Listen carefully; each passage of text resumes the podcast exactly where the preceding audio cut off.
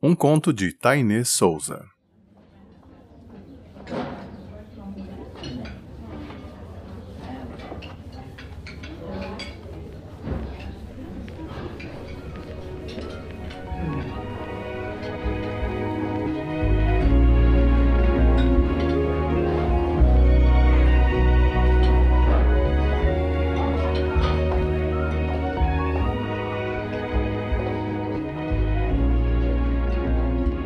Eu cresci em um lugar pequenininho, uma cidade no interior de Minas chamada Pouso Alegre, onde a cultura da comida de verdade não foi vencida pelo fast food. Se procurar naquela incrível fonte de informação chamada enciclopédia, vai ver que a maior piada sobre a cidade é que foi o único lugar no mundo que conseguiu falir um McDonald's. Sim, é verdade, eu vi isso acontecer de perto. E honestamente, eu tenho muito orgulho de ser fruto de um lugar assim que prefere um pastel do tio da esquina ao hambúrguer de alguma coisa que não é carne daquele palhaço bizarro, né? Tudo isso importa muito para mim. Quem faz a comida, se estava realmente gostando de cozinhar ou se fez em bateladas de saco cheio do trabalho. Enfim, se é comida de verdade. A comida é uma experiência sempre e a gente não precisa pagar centenas de reais em um prato para dizer que aquilo foi uma experiência que valeu a pena. A minha família é de um lado inteira mineira e do outro lado inteira nordestina. Então, claro que eu cresci amando comer. E não é só sobre comer, é toda a experiência, como eu falei. Na parte da família que é pernambucana, o dia da vovó fazer pamonha é o grande evento. Os filhos se juntam para comprar os materiais. Todo mundo dá algum auxílio, mas quem realmente bota a mão na massa é a dona Dalcina.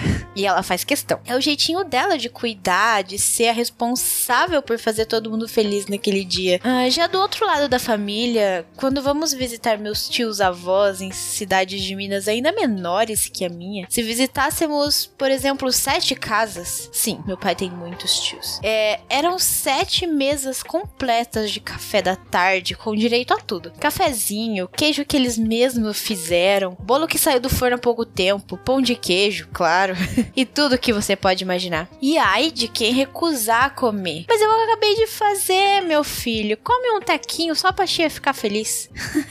Felicidade deles era ver você em sua visita anual, contar como anda a vida enquanto come o que eles prepararam com tanto carinho. Foi inevitável que eu criasse um vínculo de afeto com a comida. A associação da comida com representação de carinho me é natural, desde sempre. Bem, esses dias eu fiz aniversário e claro que o melhor jeito de comemorar seria cozinhando com quem e para quem eu amo. Mia Couto colocou muito bem em um de seus contos. Ah, cozinhar não é serviço, é um modo de amar os outros. E eu levo isso muito a sério. Eu moro longe dos meus pais nesse momento, por enquanto eu moro em um quartinho na casa de uma família. Então chamei meus amigos para almoçarmos juntos em um sábado aqui em casa. A lista de convidados era bem variada, com pessoas extremamente diferentes, que poderia ser um desastre com completo. Estavam ali pessoas com opiniões religiosas opostas, pensamentos políticos bem diferentes, preconceitos sim, cosmovisões destoantes, estilos de vidas absurdamente contrários. No começo do dia eu fiquei receosa com o quanto as pessoas ficariam desconfortáveis umas com as outras. E a princípio realmente ficaram, até o ponto alto do dia. Quando eu desliguei o fogo e gritei: Tá pronto, vamos comer!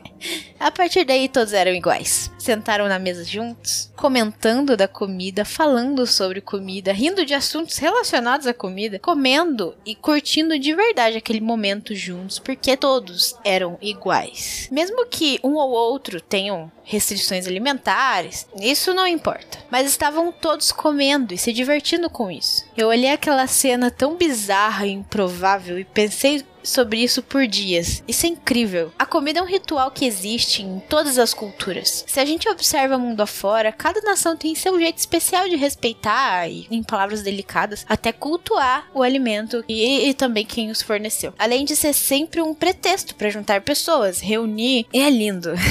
Eu tenho um orgulho gigantesco de poder ser quem faz a comida que une essas pessoas. E é bem triste pensar que a gente, como sociedade, tá perdendo a habilidade da culinária no decorrer dos tempos. Cada vez mais a gente compra coisas pré-prontas, pré-cozidas, pré-assadas, ou simplesmente coloque por 3 minutos no micro-ondas e tá pronto. Eu mesma que adoro, só consigo cozinhar tranquilamente no final de semana e olhe lá. Fico com medo de perdermos as receitas passadas de avós para netinhas, de pais para filhos. Medo medo de perdermos essa tradição de nos reunirmos ao redor da mesa e simplesmente comer. Sem TV, computadores, smartphones e todo o resto, só apreciando a comida e a companhia de quem tá perto. E não só isso, além de tudo, a comida tem o poder de trazer autoconhecimento.